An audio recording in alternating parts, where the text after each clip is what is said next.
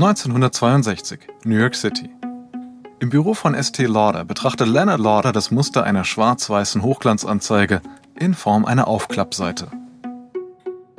Darauf zu sehen ist eine dunkelhaarige Frau, die mit kokettem Lächeln in die Kamera blickt. Ihr Make-up ist makellos. Nachdem er jahrelang von seiner Mutter gelernt hat, ist Lauder nun erwachsen und übernimmt eine größere Rolle im Familienunternehmen. Der selbstbewusste 29-jährige Ex-Lieutenant der US Navy hat dunkle Haare, ein umwerfendes Lächeln und keine Angst, seine Meinung zu sagen. Neben ihm sitzt die 37-jährige June Lehman. Sie kam zu Estee Lauder, nachdem sie die Werbeabteilung von New Yorks nobelstem Kaufhaus geleitet hat, Bergdorf Goodman. Bei Estee Lauder läuft es gut und es soll bald noch viel besser werden. Das Unternehmen hat kürzlich seine ersten internationalen Kunden an Land gezogen darunter das legendäre Londoner Kaufhaus Harrods. Und mit ihrem Marketing-Hintergrund hat Lehman genau das Wissen, um die Marktposition der Lauders noch zu verbessern. Lauder sieht von der Anzeige auf. Ich weiß nicht. Ist schwarz-weiß wirklich das Richtige? Bei der Abend-Make-up-Linie dreht sich alles um Farbe. Lehman hat eine Antwort parat. Leonard, Sie wissen, dass wir uns bei dieser großen Kampagne nur schwarz-weiß leisten konnten. Aber die Fotos sind atemberaubend. Die Doppelseite in den großen Magazinen wird definitiv funktionieren. Hm, es ist elegant, stilvoll. Genau. Revlon-Anzeigen sind provokativ sexy. Das hier ist elegant. Lauder geht zu seinem Schreibtisch.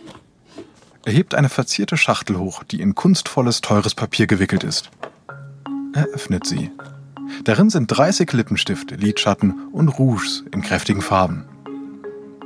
Es ist die neue Estee Lauder Abend-Make-up-Kollektion. Lauder bestaunt die satten Farbtöne. Die Produkte sind wunderbar. Die Schachtel selbst wird ein Sammlerstück. Lauder sieht zwiegespalten aus. Was ist denn? Für uns steht viel auf dem Spiel. Eine Make-up-Linie nur für abends? Das hat es noch nie gegeben. Und das war meine Idee. Wenn sie scheitert, bin ich schuld. Ja, aber Sie werden den ganzen Ruhm ernten, wenn es denn funktioniert. Frauen werden doppelt so viel Make-up kaufen wollen. Eine Kollektion für den Tag und eine für den Abend. Später im Jahr kommt die Linie in den USA und in Europa dann auf den Markt. Der Renutriv Lippenstift und das Abend Make-up werden dort zu den Aushängeschildern des Unternehmens. Durch den Verkauf von Make-up in aufwendigen Verpackungen, das es nur in noblen Geschäften gibt, festigt Estee Lauder ihren Ruf als renommierteste Make-up-Marke. Und das entgeht auch Revlon-Gründer Charles Revson nicht. Denn nur Monate später veröffentlicht Revlon eine eigene Abend-Make-up-Kollektion. Das ist der Beginn einer langjährigen Rivalität. Estee Lauder wächst schnell, aber Revlon hat die größere Reichweite und den höheren Umsatz. Die kleinere Marke muss stets mit Innovationen aufwarten, um konkurrenzfähig zu sein. Doch zum Glück plant der neue Chef des Unternehmens eine Runderneuerung.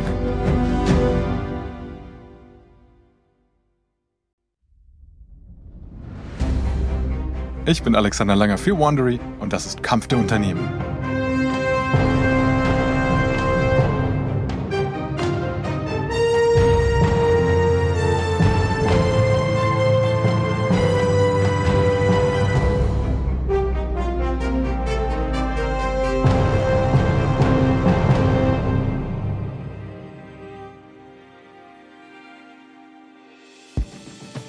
In der letzten Folge haben sich die Gründer von Estee Lauder und L'Oreal auf große Lücken auf dem Schönheitsmarkt gestürzt. Estee Lauder konzentrierte sich auf Gesichtscreme für Frauen und Eugène Schuller von L'Oreal entwickelte das erste synthetische Haarfärbemittel. Nachdem sie diese Nischen besetzt hatten, war es nur eine Frage der Zeit, bis sie Konkurrenten anlockten. Und jetzt, Anfang der 60er Jahre, ist der Markt immer härter umkämpft und beide Unternehmen müssen der Konkurrenz immer einen Schritt voraus sein. Dies ist Episode 3. Trendsetter.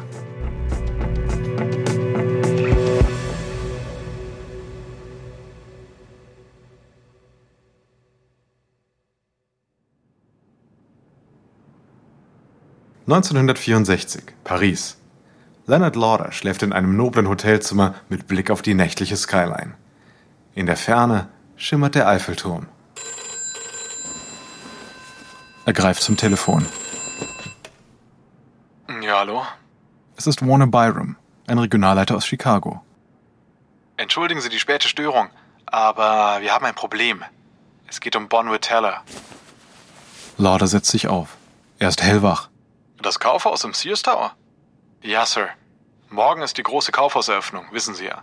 Und wir haben uns eine tolle Fläche gesichert. Direkt am Haupteingang. Ja, das habe ich vor Monaten selber verhandelt. Äh, was ist denn da das Problem? Naja, es scheint, dass Charles Revson heute dort war.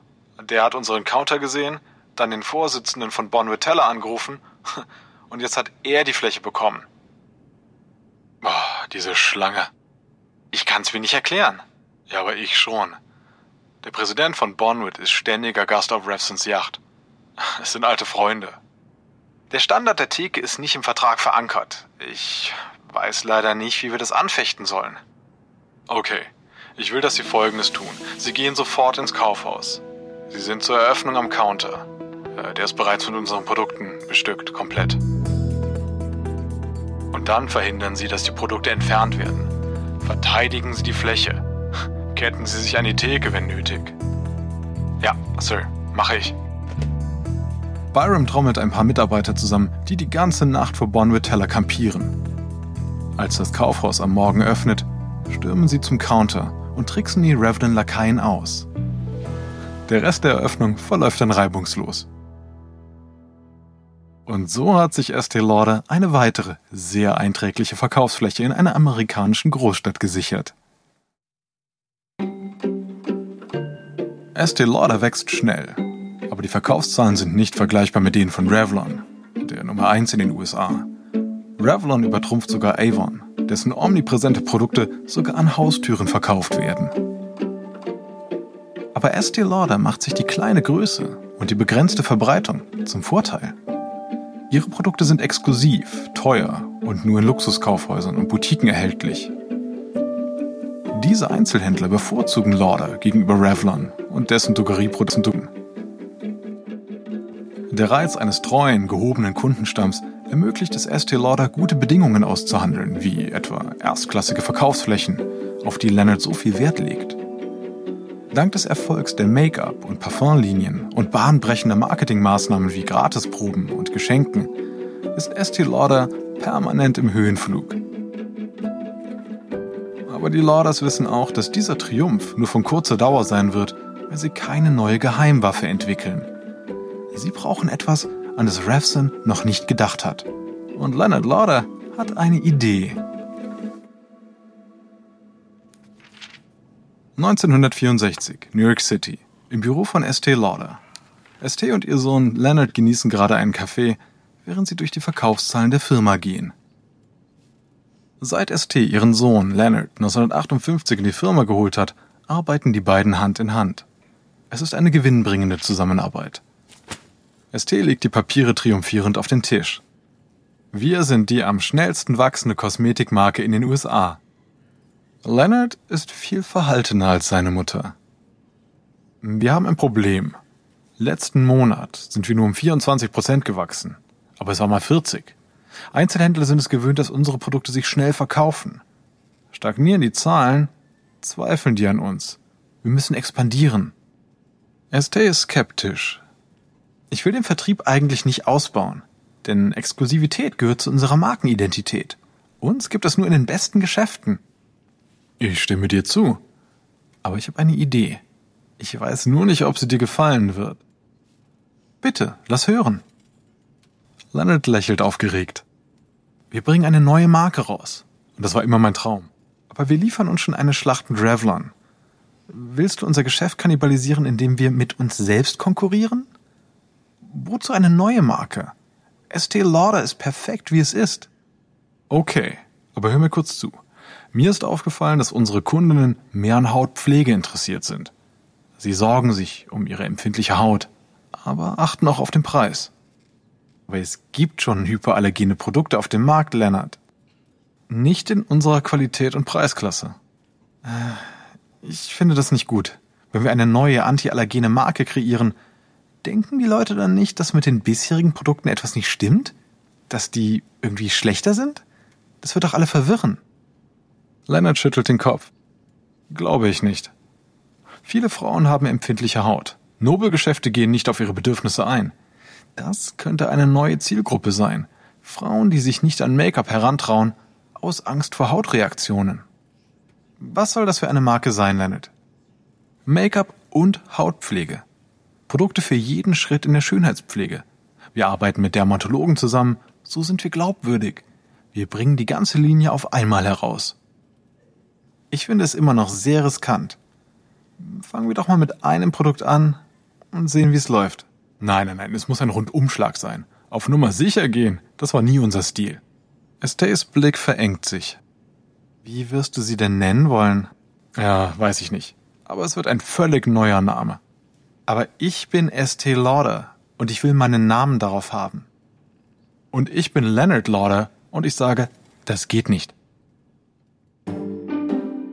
Leonards Frau stolpert während einer Reise nach Paris über den perfekten Namen. Sie sieht einen Schönheitssalon, der Clinique Ästhetik heißt. Leonard mag das Wort Klinik. Es klingt frisch und wissenschaftlich zugleich.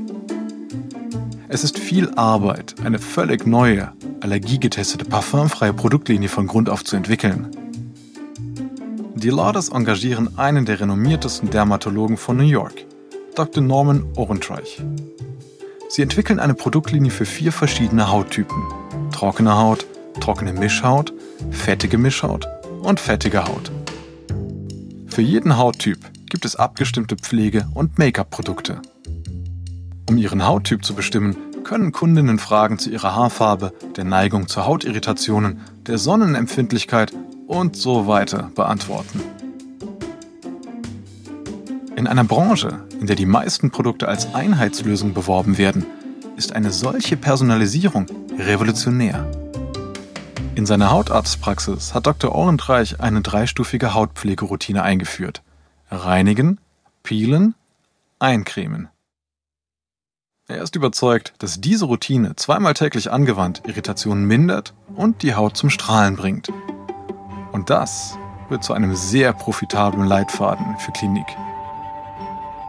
Denn Frauen werden zum Kauf von gleich drei Produkten angehalten, da diese am besten zusammenwirken. Die Entwicklungsphase umfasst auch umfangreiche Allergietests. Wenn ein Produkt auch nur eine ungewünschte Reaktion hervorruft, fängt das Team wieder von vorne an. Doch die vielen Tests sind teuer. Und daher muss Klinik vom ersten Tag an einschlagen. Aber da die Marke ganz anders ist als Estee Lauder, kann das Marketingteam nicht nach altbewährtem Schema vorgehen. Es braucht etwas Neues. 1968, New York City, im Büro von Estee Lauder. Leonard Lauder sitzt mit Cara Phillips am Tisch, eine ehemalige Beauty-Redakteurin der Vogue, die er für die Markteinführung von Klinik rekrutiert hat. Die neue Marke ist streng geheim. Alle Meetings finden in einem fensterlosen Raum unter dem Codenamen Miss Lauder statt. Das soll nach einer Linie für Teenager klingen und Spione abschütteln. Denn die Lauders wollen unbedingt die ersten mit einer hochwertigen, hypoallergenen Produktlinie sein. Ihre Konkurrenz, vor allem Charles Revson, darf davon nichts erfahren. Auf dem Kaffeetisch liegt eine Reihe von Verpackungsmustern. Lippenstifthüllen, Puderdosen, Cremefläschchen. Philips erklärt, ich möchte die Hautpflege vom Make-up absetzen. Wir haben dieses blasse Grau-Grün für die Hautpflege verwendet und für das Make-up kombinieren wir den Ton mit diesem floralen Pfirsichmuster. Sehen Sie sich die feinen Linien an, wie ein japanisches Aquarell. Schön, modern, weiblich, nicht medizinisch oder abschreckend. Das hier ist mein Favorit. Carol hält einen Lippenstift hoch. Eine silberne Hülse statt unserer goldenen. Ich denke, wir sollten das Farbschema auch für die Ladentheken verwenden. Weiß mit einem Hauch Silber. Das wird Klinik von Estee Lauder abgrenzen. Hm, was werden die Verkäuferinnen tragen? Sie sollen fachkundig und kompetent aussehen. Die Marke basiert immerhin auf wissenschaftlichen Grundlagen. Richtig, aber sie müssen zugänglich sein. Die Kundinnen sollen nicht das Gefühl haben, dass sie eine Arztpraxis betreten. Wir brauchen hier etwas Glamour. Herein. Carol Boulanger, Lordes Anwältin, tritt ein. Sie trägt ein weißes, mantelähnliches Kleid mit Knöpfen an der Vorderseite und einem leicht ausgestellten Rock. Sie überreicht Lauder eine Mappe. Hi Leonard, ich brauche hier kurz Ihre Unterschrift. Lauder steht aufgeregt auf. Carol, Ihr Kleid. Er sieht zu Phillips. Es ist perfekt. Für was? Für die Verkäuferinnen an den neuen Klinik-Countern. Es hat so viel Stil und mit silbernen Knöpfen würde es auch zum Farbkonzept passen. Phillips sieht die verdutzte Anwältin kurz an. Ja, es gefällt mir. Förmlich, aber nahbar. Carol, Sie sind unsere Rettung. Klinik kommt im September 1968 auf den Markt. Wie aufs Stichwort kündigt Revlon eine eigene antiallergene Produktlinie für Mai 1969 an. Sie heißt Etheria, aber Estee Lauder zeigt sich unbeeindruckt. Etheria klingt wie eine Krankheit. Wer fühlt sich beim Gedanken an eine Infektion nicht wunderschön? Das Unternehmen hat viel Geld in Klinik investiert und zunächst scheint die Marke auf dem richtigen Weg zu sein. Doch dann ebben die Aufregung und damit auch die Verkäufer ab. Es ist nun an Leonard Lauder, das Problem zu finden und zu beheben. Und zwar schnell.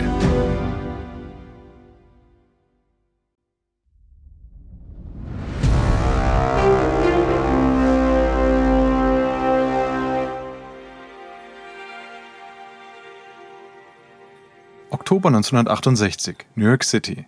In der Zentrale von Estee Lauder. Leonard Lauder und die Anwältin Carol Boulanger beraten sich in seinem Büro. Leonard ist besorgt. Ravson versucht Klinik aus den Geschäften fernzuhalten. Wie macht er das? Durch seine Verbindungen zu den Besitzern. Er will, dass wir auf seine Linie warten, damit wir uns nicht zuerst etablieren können. Carol schürzt ihre Lippen. Wie ist es mit iMagnin? iMagnin ist das führende Luxuskaufhaus in Südkalifornien. Sie wollten Klinik nicht zur Markteinführung. Ich dachte, wir hätten eine gute Beziehung zu ihnen. Aber Bravson ist einfach besser aufgestellt. Diese dumme Yacht. Damit wickelt er diese Oberbosse ein. Ja, es ist nicht ideal. Aber wir haben in Kalifornien auch noch andere Optionen. Welche denn? J.W. Robinson? Das ist nicht annähernd so nobel. Dort konnte es trotzdem gut laufen. Vergessen Sie nicht, dass wir uns nicht nur wegen Revlon sorgen müssen. Sie wissen genau, dass jede große Marke bald ihre hypoallergene Linie auf den Markt bringen wird. Naja, ich bin gerne Trendsetter. Ich weiß, dass Sie wegen Kalifornien besorgt sind. Aber derzeit verbucht Klinik die meisten Verkäufe in Chicago und Philadelphia. Konzentrieren wir uns doch darauf. Ich weiß. Die ganze Zeit haben wir Klinik als Teil von Estee Lauder betrachtet. Und äh, das ist es auch. Aber irgendwie auch nicht. Ich glaube an die Marke. Wir haben hier etwas Tolles erschaffen. Die Leute werden es erkennen. Es könnte nur etwas dauern. Lauder steckt viel Geld in Werbung für Klinik. In Modestädten wie New York und LA, in denen Estee Lauder immer erfolgreich war. Aber die Marke ist nicht glamourös genug, um es in diesen Städten an die Spitze zu schaffen. Leonard fürchtet, dass Klinik zum Fass ohne Boden wird. Anfang 1969 muss Klinik künstlich am Leben gehalten werden. Und Leonard verbrennt das Geld des Unternehmens. Von 10 Millionen sind kaum 900.000 Dollar übrig. Er versucht Kosten zu sparen.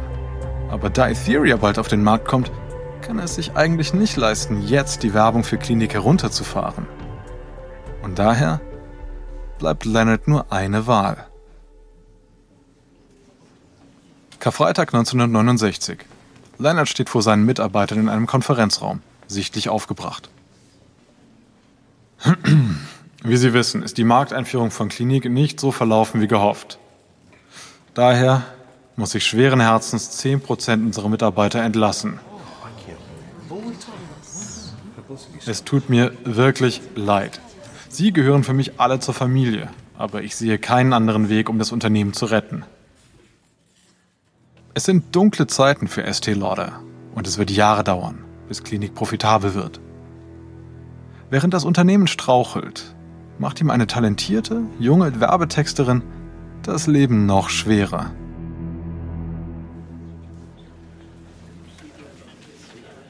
Manhattan 1973.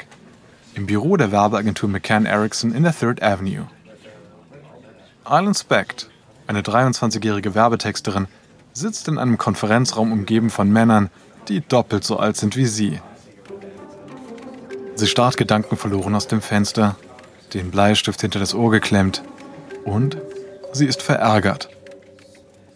Denn die Welt da draußen verändert sich. Frauen erheben ihre Stimmen, sie fordern gleiche Rechte und gleichen Lohn. Aber hier gelten andere Regeln. Ein älterer Werbetexter beginnt zu sprechen und reißt Specht aus ihren Gedanken. Wir brauchen eine neue Werbekampagne für die L'Oréal Préférence Haarfarben. Ich denke an sowas wie, mm, okay, wir sehen eine wunderschöne Frau. Sie sitzt am offenen Fenster, ihre perfekten Haare wehen im Wind. Noch bevor sie darüber nachdenken kann, unterbricht Specht ihn. Was tut sie denn, außer schön auszusehen? Die Männer starren sie an. Specht fährt fort. Wenn sie da sitzt, hübsch aussieht und nichts sagt, ist sie nur ein Objekt. Das spricht L'Oreal-Kundinnen überhaupt nicht an. Da Sie ja die Expertin sind, sagen Sie, was wollen denn die Kundinnen? Unabhängigkeit. Ich habe die Werbung satt, die Haarfarbe als natürlich bezeichnet, als ob wir das wie ein schmutziges Geheimnis vor Männern verbergen müssten. L'Oreal-Kundinnen wollen für sich selbst schön sein. Ich färbe meine Haare nicht, damit ein Mann mich mag, sondern weil ich es will. Miss beschweren Sie sich nur oder haben Sie auch eine Idee? Sie wollen eine Idee? Okay. Wie wär's damit? L'Oreal, weil ich es mir wert bin.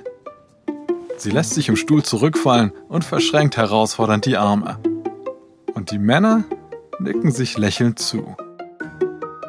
Ich benutze die teuerste Haarfarbe der Welt. Präference von L'Oreal. Für mich zählt nicht das Geld, sondern meine Haare. Es geht nicht nur um die Farbe. Ich erwarte, dass sie schön ist. Bei mir ist wichtiger, wie sich mein Haar anfühlt. Glatt und seidig, aber mit Struktur. Es gibt mir ein gutes Gefühl. Daher gebe ich für L'Oreal gerne mehr aus, weil ich es mir wert bin. Specks Idee, in einem Moment feministischen Frustes geboren, wird zu einem der bekanntesten Werbeslogans aller Zeiten. Die Kundinnen lieben ihn. In den ersten Jahren der Weil ich es mir wert bin Kampagne kaufen Frauen L'Oreal-Produkte, um sich zum ersten Mal die Haare zu färben. Und es sind nicht nur junge, abenteuerlustige Frauen oder ältere, die graue Haare abdecken wollen. Frauen in allen Altersklassen stärken ihr Selbstbewusstsein durch das Haarefärben. L'Oreal wird ein weltbekannter Name und ist auf dem besten Weg, an die Spitze der Haarpflegebranche zu gelangen. Als nächstes kommt Make-up. Mitte der 70er Jahre hat Estee Lauder die schwere Zeit überstanden. Clinique ist zur Make-up-Marke mit dem schnellsten Wachstum in den USA geworden, hat seine Mutter Estee Lauder überholt und Revlon weit hinter sich gelassen. Der Schlüssel zum Erfolg lag im Marketingansatz. Wie das Unternehmen herausfand, spricht Clinique eine andere Zielgruppe an. Denn Estee Lauder ist bei Frauen um die 40 beliebt. Clinique jedoch spricht Frauen ab 20 Jahren an, die sich Estee Lauder noch nicht leisten können. Durch den Erfolg fühlt sich die Unternehmenskasse wieder und Leonard kommt seinem Traum näher, aus Estee Lauder eine Firma mit mehreren Marken zu machen. 1975 stirbt Charles Revson an Bauchspeicheldrüsenkrebs. Auf ihn folgt ein neuer Geschäftsführer. Revlon bleibt eine feste Größe, aber die Marke zementiert ihre Position im Massenmarkt. In den 80er Jahren erleidet das Unternehmen finanzielle Verluste und wird Opfer einer feindlichen Übernahme. Aber ein neuer Konkurrent ist auf dem Vormarsch. L'Oreal dringt in den Luxuskosmetikmarkt vor, mit dem Ziel, Estee Lauder zu Fall zu bringen. Lippenstift für Lippenstift. In der nächsten Folge wächst Estee Lauder zu einem Unternehmen mit mehreren Marken an, das jeder Frau etwas bieten will. Doch L'Oreal hat ein Ass im Ärmel. Den unwiderstehlichen Luxus von Lancôme. Dies ist Episode 3 von Estee Lauder vs. L'Oreal aus Kampf der Unternehmen von Wandery. Ein kurzer Hinweis zu den Dialogen, die Sie soeben gehört haben. Wir wissen natürlich nicht genau, was gesprochen wurde, doch die Dialoge basieren nach bestem Wissen auf unseren Recherchen. Ich bin Ihr Sprecher, Alexander Lange. Aaron Conley hat diese Geschichte geschrieben. Karen Lowe ist unsere leitende Produzentin und Redakteurin. Herausgegeben und produziert von Emily Frost. Das Original Sounddesign stammt von Kylie Rendell. Kate Young ist unser Associate Producer. Unsere ausführenden Produzenten sind Jenny Laura Backman und Marshall Lewin. Erstellt von Ernan Lopez für Wandery.